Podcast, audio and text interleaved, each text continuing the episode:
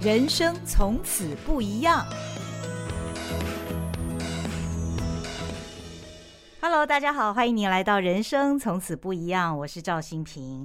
几年以前，我曾经在台北华山园区欣赏了一场家具展，现场所有的家具都非常的细致精美，而且这些家具竟然全部都是由花莲玉东国中呃木工班的孩子们制作的。那么指导他们的老师王嘉娜，从小其实他的家境很清寒，他是以木工这个一技之长，当年他学生时代从花莲北漂到台北。那在学生时期呢，他就参加了有技能界奥林匹克之称，在荷兰阿姆斯特丹举行的第三十一届国际技能竞赛的这个比赛。那当时王老师很年轻，他就获得了家具跟木工双金牌，而且据我的了解，还还不止这个奖项哦。那呃，其实那个时候他的月薪就已经上看二十万了。但是王老师却决定放弃所有的他在台北的机会，他决定要回到他的家乡，在花莲玉东国中开设木工班，指导孩子。那么那个时候，我曾经在我服务的媒体写过这个故事。呃，几年之后的今天呢，由孩子们制作的家具展又要在华山园区举行了。而且据我所知，这位王老师真的不简单，他居然呢。呃，在玉东国中奉献了二十多年之后，他在二零二一年，他提前退休，要做什么呢？现在他要做一件大事，他决定要成立台湾木想家人才培育协会，因为他发现，在国中设立木工班指导孩子这样的帮助对孩子还不够，所以他要在花莲发展一个木工的产业链。其实我听到这样的消息的时候，我觉得真的非常的不可置信啊，王老师。呃，从最初一直到今天，他都是要以他自己一个人的力量来帮助这么多花莲偏乡的孩子。那么今天我们的节目呢，就非常荣幸的请到王老师，他专程从花莲搭火车到台北录音室来。王老师你好，啊，主持人好，还有所有空中的朋友大家好，我是王佳娜。今天看到王老师真的很高兴。呃，几年前我在华山园区看那个家具展的时候，看到王老师在现场忙着呃布置、指导那些孩子们。其实那个时候我知道王老师的故事就很感动了。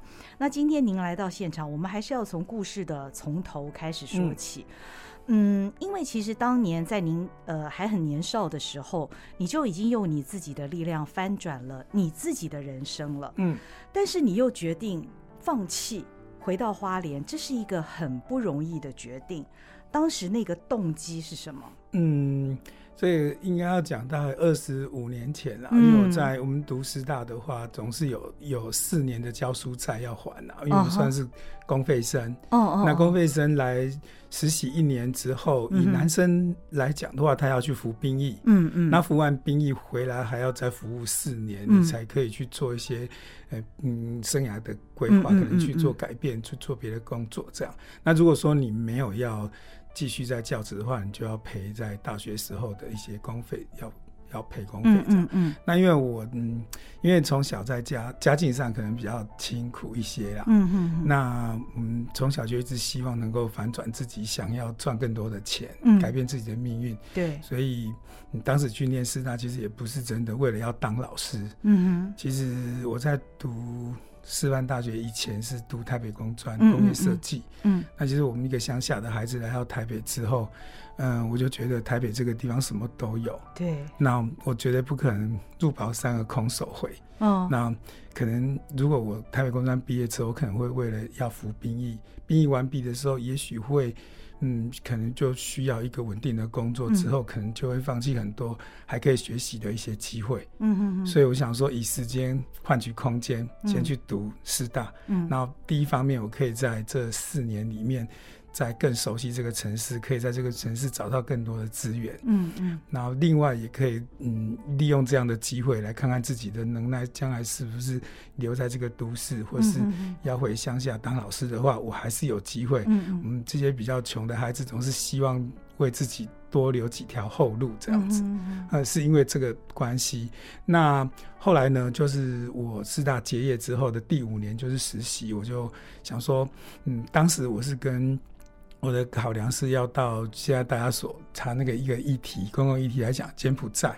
因为那时候我知道那个地方刚开始要那个经济开开始要在那边开发，我想跟以前台北工作的同学一起到那边去拼。因为像我们这种穷孩子本来什么都没有的，然后即使到那个地方拼失败了回来，从头再来就是。嗯，我想说当老师其实赚不到什么钱。嗯嗯嗯。然后希望到那个地方用十年或十五年来拼我的下半生这样子。嗯嗯。那后来我就到到第五年我我就。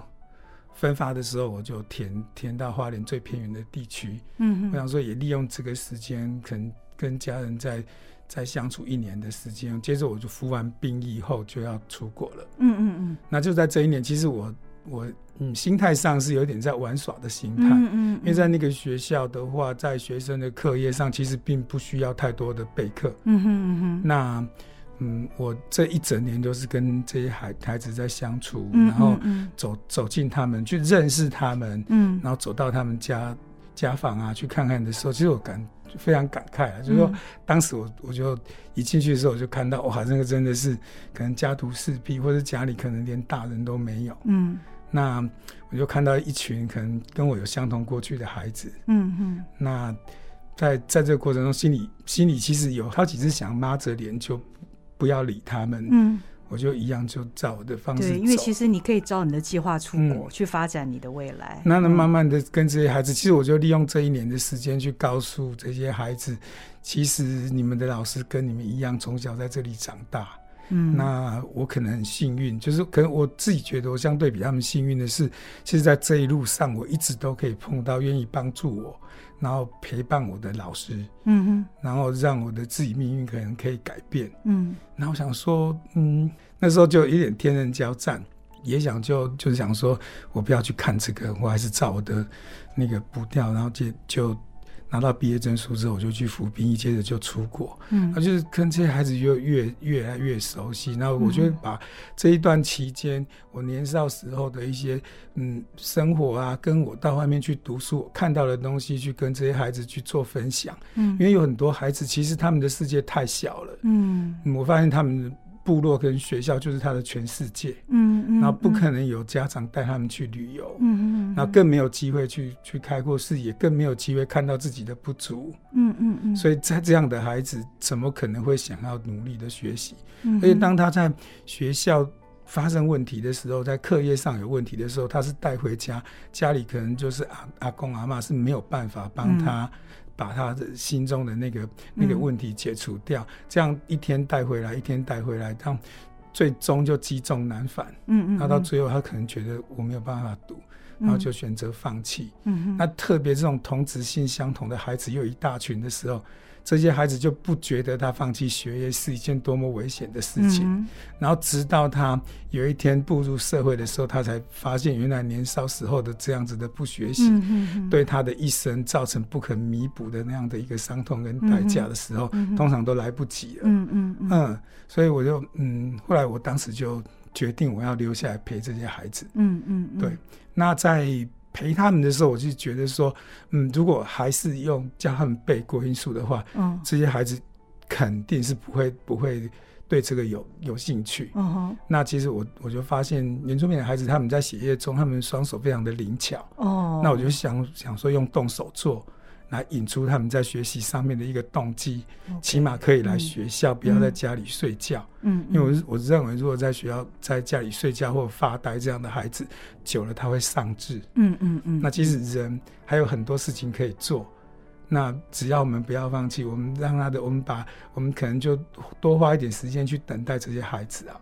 然后可能让他们对学习还有一点兴趣，嗯哼，那也尽量避免他们待在家里，可能会跟一些比较嗯比较不好的人士嗯。交往的时候，嗯、那那未来的话，可能要再把他们带回来就很难了，嗯，然后让他有有一个目标来学校这样子，所以我在学校就开始教他们做一些小的手工艺，因为实在是没有那么多的经费，所以我们就做一些小的东西这样。我看过叶秉成教授写的一篇 FB po 文，嗯、我到现在都还记得。嗯，他说你花了十二年的时间才买齐所有那些要做木工的那些设备。是为了成立这个木工班。嗯，对，因为我当时就发现说，要给这些孩子超乎他这个童年纪的一些成就感的时候，嗯、一定要做做一些。超乎他们的一个学习的方式跟形态，嗯，那我我就开始，因为既然教他们开始做木雕啊，因为当时我就在教室里面找到几个比较状况不是那么好的雕刻刀，我就把它整理好给这些孩子做。所以我发现这些孩子真的是在这二十五年来，真的我发现真的有好多几乎不用雕做的宝石，但是只是因为出生在这个家庭，在这个区域，在这个制度下，他完全没有办法。嗯哼，去朝他有兴趣的方向去发展，嗯，我觉得很可惜。从那个时候我就开始每年就去写计划找经费。那我给我自己的目标是，至少我每年要买一部设备。嗯嗯，如果我今年筹的钱多，我就买贵的。嗯，如果没有，我就买小的。总是我每年一定要买一部机器这样。嗯，那我就就这样以时间换空间啊，就在这个过程中还还是继继续带孩子朝这个方向去去去学习。那甚至他们中午，他们精力旺盛嘛，可能上上课也睡饱了，然后中午就不要睡觉，你可能会影响别人，我就通通带到工工厂来，让他们去学习工作。哦，嗯，然后后来就发现有孩子说：“老师，我可以不可以借雕刻刀，把木头带回家刻？”这样，哦，因为我看这些小孩真的很乖啊，我就说好，给你带回去，刻出兴趣来。嗯，然后我。后来听社社区的大人说，这孩子回去之后就没有再出来了，嗯，就开始每天专注。那我告诉他们说，我们是不是要对自己的材料动感情这个事情？什么叫动感情呢？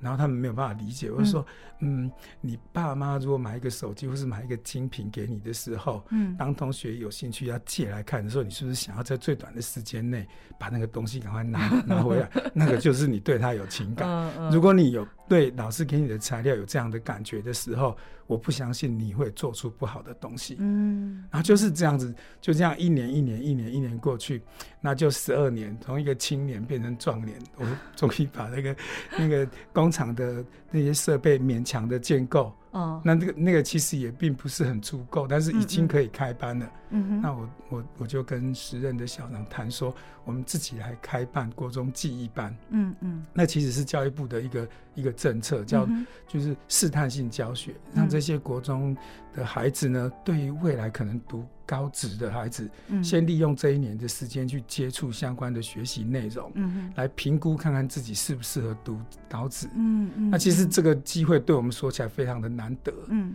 那有时有时间有有那个正常的排课，嗯，甚至可能会比我现在的资源再更多哦。嗯，那我们就开就正式去开班，嗯，然后。带着这些孩子，那前前一届的孩子真的比较辛苦，因为他们没有一个成功的范例跟样板可以做依循，嗯哼，所以都要靠老师给他们做一些的鼓励呀、啊，去擘画一些愿景给他们。嗯、那这些孩子也也也也很相信我，愿意跟着我一一起做努力，嗯，然后慢慢慢慢的才才把他们带带离开玉里镇去做办展览。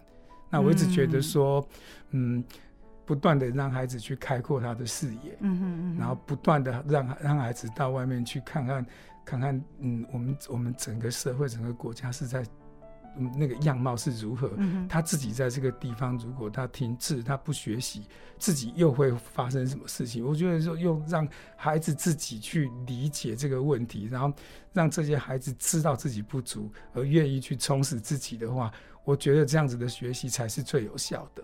我觉得这群孩子好幸运哦，他们碰到你。没有没有没有，而且呃，就是这些孩子，他们除了就是跟老师学习技艺之外，因为也是因为当时他每年都到台北去办展的关系，我觉得孩子的眼界也不一样了。那也有一些跟外界互动的机会，而且这些展览的呃，他们的作品也都是可以销售的嘛，他们可以从中得到一个成果。嗯嗯，听说孩子们都叫你爸爸。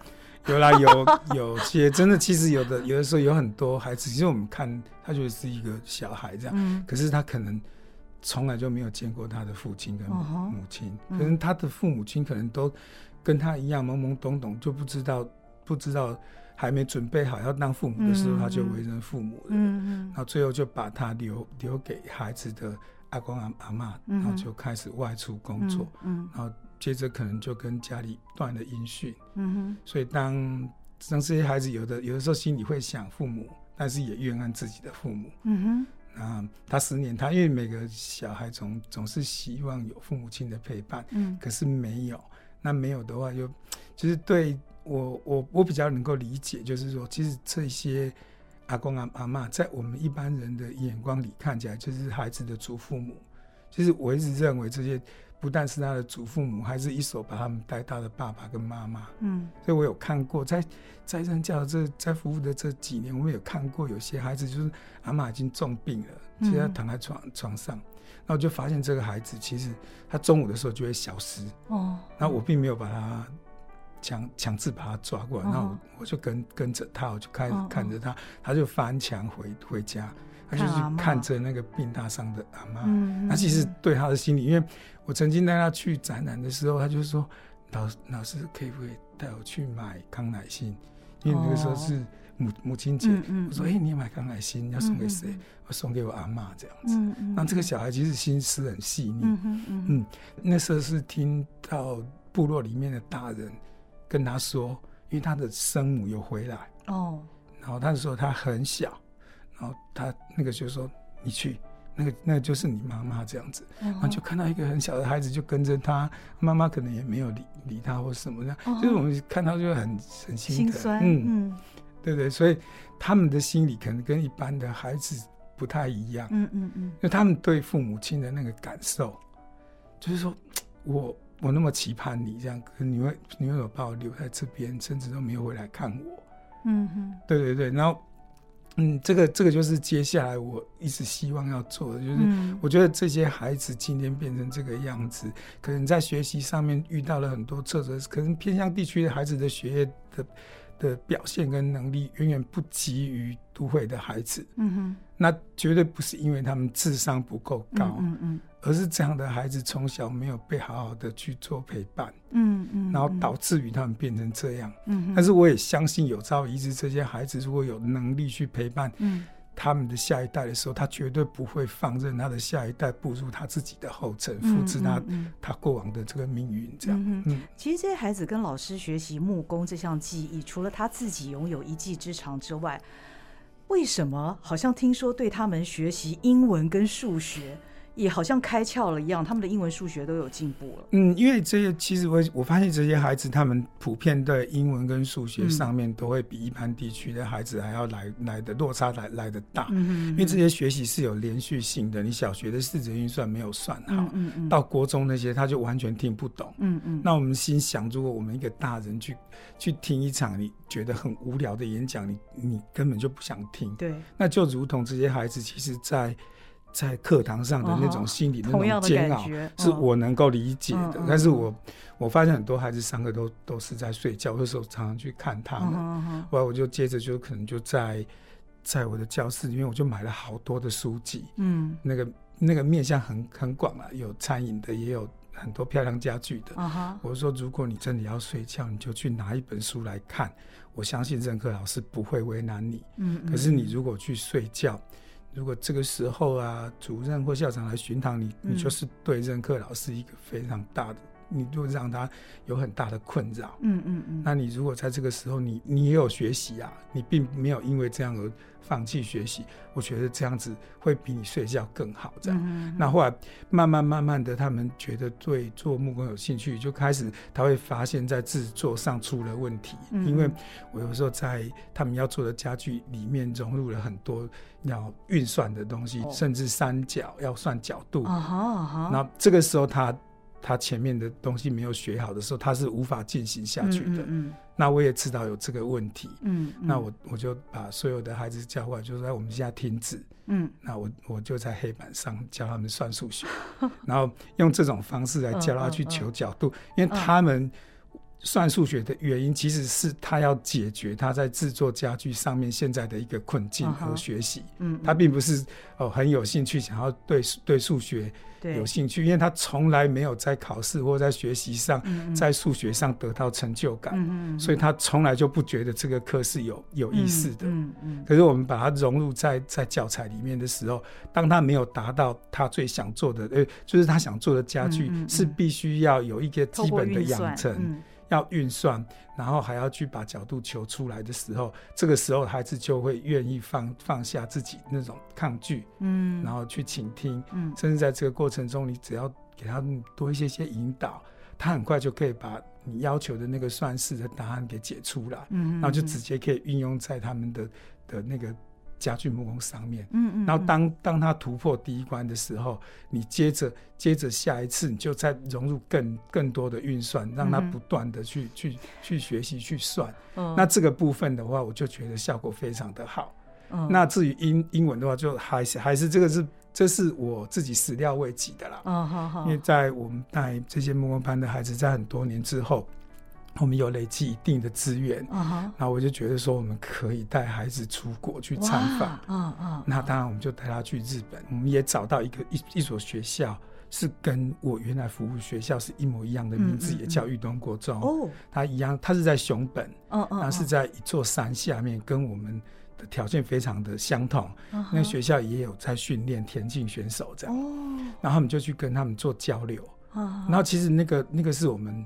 安排的一个一个行程，但是最让我觉得意外的是，当我带这些孩子从桃园航航厦要要登机前，他们在海关前面的时候，这些海关是不会把它当成是本国人跟外国人讲国中文或者是英文，一律是讲英文的。嗯嗯。所以我我站在孩子的最后面，嗯嗯嗯我就看到所有的孩子都转头回来找我，因为他们很恐惧。那我就用手手势比着，这样他们就前进，拿着护照前进这样子。后来。他们也就顺利的就登机了。嗯、可是大概大概几个小时后，我们在福冈机场降落的时候，我就看到有三三个孩子吧，他就跑来找我，嗯、就说：“老师，我怎么那么傻？我在学校有英文可以读，为什么不读？”嗯，那个那个叔叔跟我讲什么话，我一句都听不懂。他感觉他需要了。嗯，嗯对。那后来我们这个活动参访活动整个结束之后回来，回来台北之后呢？接着可能大概在两个月后，我们就就开始又回到华华山去展览了。Uh huh. 这也是这届孩子的毕业展。嗯，那我我就开始发现有孩子已经敢跟国外的朋友、一些参观的民众去跟他做对谈，而且谈了很久。哇，太好！那其实我我自己非常的振奋。Uh huh. 他们一般看到就会就会跑掉，uh. 而他选择去面对。嗯嗯嗯，然后跟他说，然后讲了很久，我也觉得很感谢那那位外国的朋友愿意那么细心的。去听这个孩子讲话这样子，嗯嗯嗯，然后最后谈话结束之后，我就问那个孩子说：“哎、欸，你刚刚是怎么跟他做沟通的时候？”他就老师，我用我的破英文加上 Google 翻译，很棒啊，这样子。嗯，嗯，嗯，嗯，就是说这些孩子他他懂得自己自己知道用什么方式，而且他也知道这个这样子的一个语言的重要性。其实他们就嗯回到台湾之后，他们还是有跟日本那边的孩子嗯。都还有还有还有在联联络当中，其实无形间也让这这些孩子就认识另外一个国家，他们彼此可以去去分享他们的生活，他们都会告告诉我说，老师他们好棒，他们还有学小提琴啊，谁又又怎么样怎么样这样子，然后我就觉得说这个这个孩子开始要力争上游了，对，嗯，那话我就鼓励他读地地方的高中，然后。不断的去鼓励他，说这个孩子在高中毕业三年毕业之后，他他其实也也自己也蛮争气的。后来他他就考考上高雄师范大学。哦，嗯，真好，真好。好，那这个孩子的经历呢，应该也会影响到他其他的同学，对不对？是啊，因为我们后来才发现，在近这几年来，其实有好多的孩子，他是做好心理准备，嗯，他是要来这个地方学习，愿意接受老师的训练。嗯哼，然后其实有很多孩子可能一开始觉得说，我来参加这个木工班，我可以到台北去。展览，我可以到到台北去看看外面的世界。他是可能是用这种心态，嗯来这个地方学习的。然后慢慢的，他在学学习中可能找到兴趣，找到自信。因为其实我一直很感谢在华山展览这段期间的每一个北部这边的民众跟朋友，嗯其实都给这些孩子很多的鼓励跟肯定。那可能这些鼓励的肯定，这些民众说完就走了。其实我一直觉得说这些。正面的这种肯定跟鼓励的话，嗯、其实都在日后都都是一点一滴的在支撑这些孩子往前走的一个最大的动力。嗯，嗯，我一直很感激他们。嗯、那甚至我们就是说，有有些民众可能买了餐桌椅，我都会去跟那个民众说。有没有那个机会？你如果愿意的话，让这个孩子到你们家跟你们共进一餐，这样子，让孩子能够看到一个温暖的家。其实我们发现有很多的民众都很都很愿意，然后让这个孩子到他们家去看，然后有回来的时候，这些孩子就哇，就就就在我旁边一直，老师他家里又如何样？真的好漂亮哦，怎么样这样子？因为我一直觉得说，这些孩子在心里他，他他会去逐梦，他会想啊，他种了一颗种子，他也希望有一天他的家也能够跟这个叔叔阿姨家一样。这么样的幸福漂亮这样子，因为我在过程中看到有很多孩子在把他们做完的家具在自己工厂里面去做布置，嗯，他就很陶醉在那个里面，嗯，那就就很像我看到很多小朋友可能喜欢钻在箱子里面啊，有一个隐蔽的空间的那样的感觉，就是一个漂亮的家具会让这群孩子感受到一个幸福美满的家，嗯嗯，那我就觉得说这样的。的一个一个过程中，特别安排一些一些程序，让孩子到客人家去安装，然后甚至客人请这个孩子在他家用餐。其实我觉得对这些孩子都有非常大的影响。嗯嗯，嗯，老师，你帮这些孩子创造了好多好棒的机会。嗯，那这位王爸爸，你有算过你这么多年来你有过多少孩子吗？嗯、好多，就是其实我每年都 每年其实我带这个班二十多年了，嗯，对，二十多年，其实我带了非常多的孩子。嗯嗯，嗯，那其实我觉得天生我才必有用啊。嗯、那我就看到有很多孩子，其实他有这样的天分，或者是说他可以朝很多的方向去努力。嗯，所以我就我也一直要呼吁我们这教育的单位，其实我们可以去好好的去思考一下，是不是可以让这些孩子呢？做更有效的学习，嗯，甚至可以提早让他们做分流，嗯，然后让他们去学习他们有兴趣的事事物，嗯，然后我们我们的整个社会跟国家，我们就去去提供这个资源，让他们去去学习，嗯，那我相信这个投资在十年之后，这些孩子回馈到社会上的产值，一定会远远大于我们当年在他身上投注的那种。那个投资的资源，嗯，那王老师，你当初花了十二年的时间，你好不容易才买齐了这个木工班所有的设备，成立这个木工班。嗯、那在这个学校也任教了二十多年，但你现在又决定要辞去教职，成立木想家协会哦。嗯、那我相信你是看到了一些问题在这个里面，是那。我又要提叶秉成老师的那一篇 FB po 文，嗯、那当年他就提到，虽然豫东国中的这个木工班让很多的孩子给了他们很多机会，也学习一技之长，但是毕业了之后呢，在花莲境内其实并没有相关的技职体系。嗯，如果他们要继续进这样的技职学校的话，他们得到台东。对，他们又得离开他们的家了。对，那如果说他们进入正常的高中的话呢，这一般的高中，它又是一个学科上面的比较，是等于这些小孩他受的这些木工的训练呢，可能后面又无法接续。这是你决定在你这二十多年以来所建立这些成果之后呢，你又决定要从头开始的一个主要原因吗？嗯。就是我发现这些孩子他们在学习上面的一些困境，跟他们学习的表现的那个成果，其实并并不好。嗯，那并不好的原因，我刚刚有提到，他可能因为没有一个真正有功能的家庭。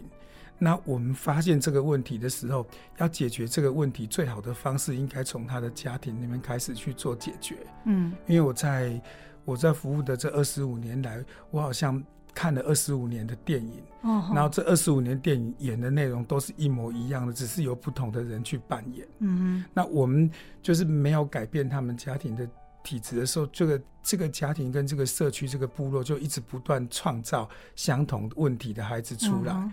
那现有的一些制度啊，跟资源又没有办法解决这个孩子的问题的时候，嗯，这些低成就感跟学习成效不佳的孩子，每年不断不断的，就是。一一届一届的出来，嗯，那你放眼看过去，如果你今天看到了一个一个裕东国中，嗯，甚至我们就看看这个全台湾有多少像这样子的故事正在发生当中，嗯哼，那我们应该解决的问题就是让这个家庭有功能，嗯哼，所以我我才开始决定，就是说我不会再有第二个二十五年，哦，那我也希望说利用我我的人生的比较后后半段来做一个产业。我们来培育一个现在的孩子，嗯嗯，那培育一个现在的孩子，就等同于培育一个未来的家长，嗯哼。如果我们能够多留下几个几个孩子的话，这几个家庭就会因为这个孩子有稳定的工作、有好的技能，嗯，而改变他们整个家庭的命运。嗯嗯嗯。然后若干年后，学校的这些学生的问题、学习上的问题就能够减少。嗯哼。然后在几年之后，我们等同等于是解决了社会上的很多的问题。嗯嗯。那我们应该在问题在很小的时候就开始去解决问题，而并不是在。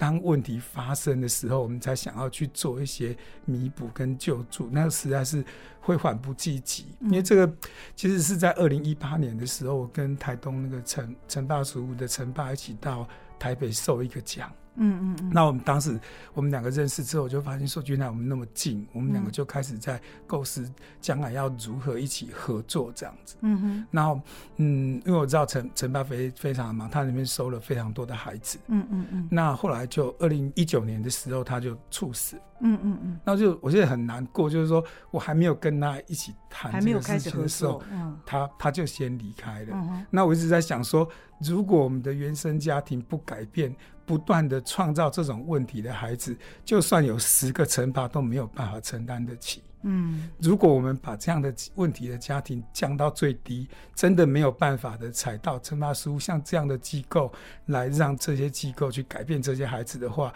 我们是不是能够相对的把这个这个教养孩子的这种问题能够提早的去做解决？嗯嗯。那我们应该就是说，当我们发现一条河流污染的时候，我们应该去整治它的原因，而并不是去研发一种可以解毒的药，让让人们去吃它。嗯嗯。如果你没有吃，你你的水就有毒。嗯，那如果说在越小的时候，在问题的最前端，我们就开始去面对这个问题，去解决这个问题的话，我相信我们的社会付出的成本跟代价不会像现在这么样的大。嗯，那你的协会要怎么解决这些问题？那我们现在就是说，我发现我出去就弄这个协会之后，我们在现在的工厂开了非常多的课程。嗯嗯，然后我过往在学校只带这个运动国中的学生，哦，那我到那个地方是。我开了这个课程给花莲县全县的孩子。哦哦，因为我们跟学校部分还是有像某某个程度的连结，哦，他们可以透过学校的登记到这个地方来上课，OK，然后来让很多孩子离开他们上课的场域，嗯，换到另外一个地方，用另外一个方式去做学习。我认为对孩很多孩子来来说，会提高他的学学习的兴趣，嗯，嗯，那另外的话，这个协会其实我们知道，我们东部的孩子的资源。真的非常的少，嗯嗯，那我自己也也是，就是国国际技能竞赛跟全国技能竞赛的选手，嗯，那这个华东这两线有很多很认真的老师在努力，在为这个国家培训那么多的人才，嗯，可是他们在资源上的不足的时候，我在这个地方就把这个工厂也成立，成为一个嗯全国技能竞赛跟国际技能竞赛选手的模拟赛场跟异地训练。的一个场地，那、uh-huh. 我把这些这些台东跟花莲的孩子，把它集中到这个地方来让，让让他们互互相切磋。嗯嗯。然后我在这个过程中，在竞赛过程中，再按照每一个孩子他的优缺点，给他做做一些提点。然后用我自己的经验，可能在竞赛这方面的经验，给这些努力训练的孩子或多或少给他们一些帮助。嗯，那我们也期待这些东部的孩子有有一天也能够扬名海外，嗯，然后为国争光。然后我就尽量用这种方式去。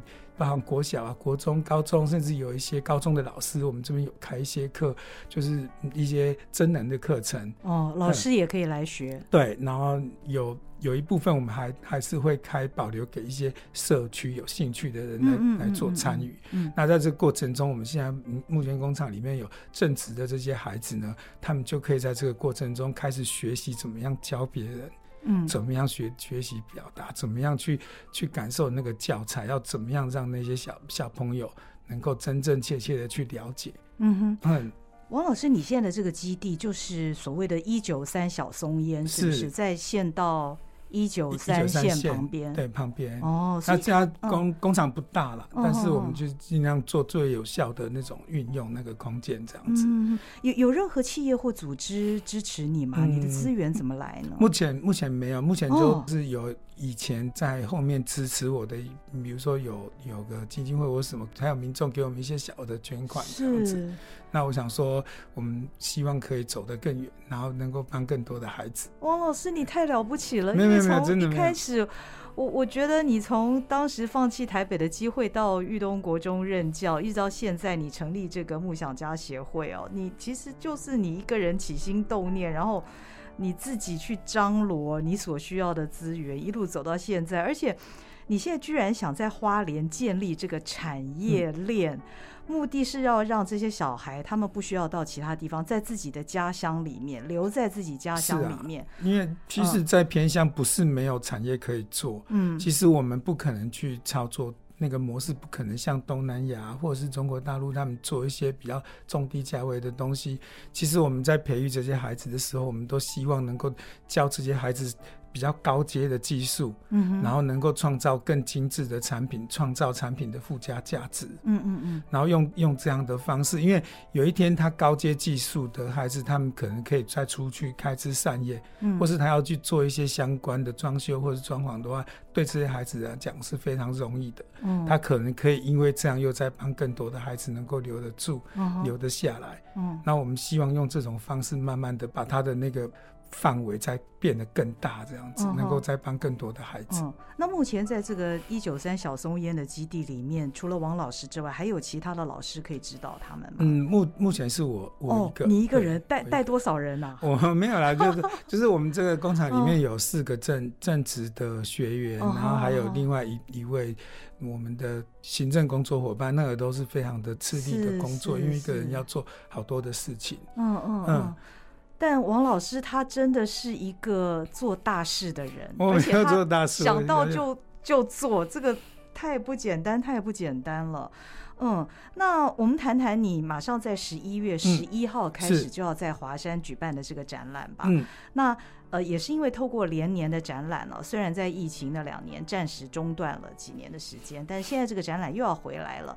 那其实呃，老师呢就是靠着这个展览打响了裕东卡本特啊，卡本特 Carpenter 的这个名号。嗯。那今年这个展览要回来了，今年这个展览有什么特色？要不要帮我们介绍？那今年的话也算是一个蜕变后的卡本特了，嗯，因为怎么讲，就是说我们看到我们我们一般都会知道说，哎，北欧的丹麦他们的家具做得非常的好，对，但是却很。很少人知道这个很好的家具的背后，这些制作的工匠，其实他们是经过非常多年的养成。哦，那我不觉得我们台湾的技术跟台湾的孩子的能力会比丹麦的还要差。嗯嗯。其实我们现在就是从头开始，嗯，一步一步的去培训这些孩子。嗯。那我也相信说，其实在这两年，我们在在外面这样子带着这些孩子不断的精进。那我相信说，曾经在关心卡本特孩子的朋友。啊，或者是在空中可能听到这样子讯息，嗯，或者是也感激有很多东南亚的朋友，像新加坡、香港、日本，他们每年都有民众特别坐飞机来看这些孩子的展览。啊，那有在关心这些孩子的的朋友呢，我们可以回来华山再看看这一群蜕变后的卡本特，嗯，看看有没有什么需要再进步的，嗯，然后看看他们的成长是不是有。如同他们当时在看到的那个东西有非常大的进步，嗯，然后这些部分一点一滴啦，都是在记记录这些孩子的成长过程跟他们的生命这样。嗯嗯嗯。那这个展览是十一月十一号开始，我们这集节目播出是十一月十号啊，所以刚好就在正式开展的前一天。所以如果您听到我们的节目的话，其实可以去华山看看，因为这展览时间其实也不长，是对不对？到二十号就结束了。那，嗯、呃，老师，我知道你是不是在这次展览的时候，你还有另外一个点灯计划？嗯，那又是一个更大的计划。呃，是这样子，因为说当时我们在我们在学校的时候，其实我就一直希望这些孩子能够有那么一天，他也能够为这个社会做一些事情。哦，一般来讲，偏向的孩子都接受很多的补助跟社会对他们的关怀，嗯嗯，他们都是受者，就是给。别人帮助的这些孩子，嗯，那我一直希望说，这些孩子会鼓励他们有能力的时候，一定要回馈社会，在帮助，嗯，甚至帮助跟我们有相同过去的孩子啊，嗯，或者是这样的团体。所以，我们每年在展览，在这十几年来展览的时候，我们都会拨一定比例的的所得哈，嗯，去捐赠到这些。社服团体，嗯，然后甚至保留一些家具捐赠跟青少年相关的，像少年之家啊，嗯，想给他们这些可能曾经迷迷失过的孩子，嗯，让他们在用到这个家具，如果他好奇，他去了解这个家具后面的背景，也许是跟他们年龄相仿的孩子在做的东西，那我在做什么？那那群孩子又在做什么？嗯，如果因为这样的一个思考，能够让任何其中一个孩子重新改变，去思考他自己的未来的话，我就觉得这个是由我们这些偏乡的孩子的一个一段的小小的生命去影响另外一个生命。我觉得就是让这些孩子也有能力去帮助可能他从来没有见过的那个另外一个孩子。嗯，嗯，用这种方式去去帮助他们。那今年特别我们的活动叫点灯，嗯，因为我们平常在民间，可能在庙宇，一般民众可能到庙宇会去点一些光明灯，嗯然后祈求家里顺利，孩孩子会念书啊，嗯，家里一切都很畅旺。可是我们从来都没有去台湾，其实还有好好多的孩子，他可能没有家，他在教养院里面，我们是不是来帮这些孩子也点一盏灯？然后我们就来点一盏明亮的灯给这些孩子。然后我们我们这个点灯是今年是要点九千九百九十九盏灯，嗯嗯，那一盏灯是五千块，嗯嗯。那如果说我们能够顺利的能能够把它点满的话，就能够募集到五千万。嗯，那因为在这两年这疫情的那个肆虐之下，嗯，其实我们发现有好多社福团体，他们平常是靠民众的捐捐款维持的。那，哦，因为这两年疫情的关系，有很多我们讲民间的那个经济受到重创的时候，嗯，当这些团体接收到的捐款也会大量的减少，嗯，甚至到难以运作下去。嗯，嗯，那我们这边的孩子算平安，我们在后山算平安。那我们是不是用这种方式来集合？全台湾甚至国外的这这种朋友，我们一起来帮这些孩子。点一个温温暖的灯，这样子。然后我们如果说这个目标达成之后，我们会把所有的款项呢捐赠到全台的北中南东跟离岛的八十八所教养院。嗯嗯。然后其实能够让他们走得更远，让孩子能够得到更好的照顾。嗯，我想听到这里哦，所有的听众朋友应该都跟我一样感受到王老师他的心，从最年轻的时候开始，他原先是要朝着一个赚更多钱的他自己发展的一个前途去迈进。结果呢，他从帮助玉东国中的学生们开始，现在扩大要在整个花莲建立产业链。那么除了花莲的孩子们之外呢，他也关心到其他我们台湾这个社会上所有角落的社福机构。老师，我真的要说你是做大事，其实我 我现在已经都快说不出话来了。但是老师，你刚刚一直强调施比受更有福，嗯，可是从一开始到现在，你从来都没有在一个资源充裕的情况之下。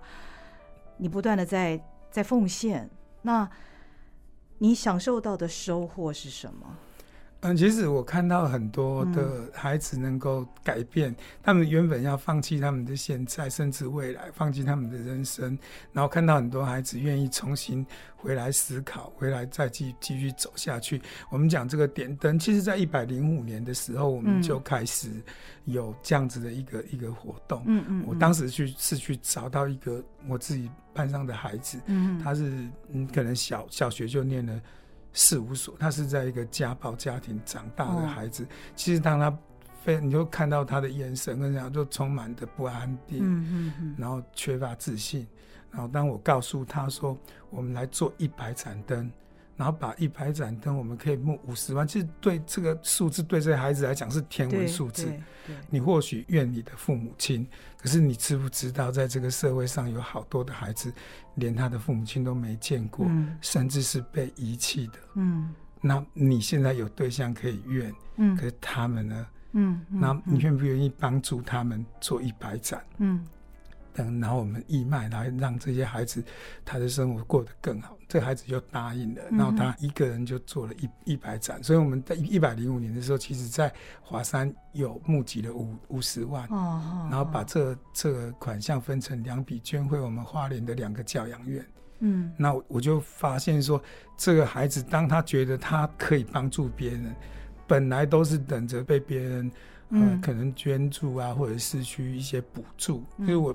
常年我自己的孩子，我们自己的学生，我都告诉他，如果可以的话，不要补助。嗯，我们有骨气一点，这些补助就像轮椅，一旦坐下去之后就站不起来。嗯嗯嗯。那我们不要这个东西。嗯，对。然后我就发现这个孩孩子他他很努力的去把它完成，然后他心中感觉到的那个那是前所未有的，他本来是受别人帮助，他有竟然有这个能力去帮助别人，而且整个木工班的孩子一起一起一起努力做这样的事情。嗯、其实对于每个孩子来讲，其实都是自信满满。他也能够感受到，原来是比受更有福，绝对不是在课堂上听老师这样子说。嗯嗯，他们的的确确可以因为自己的学习。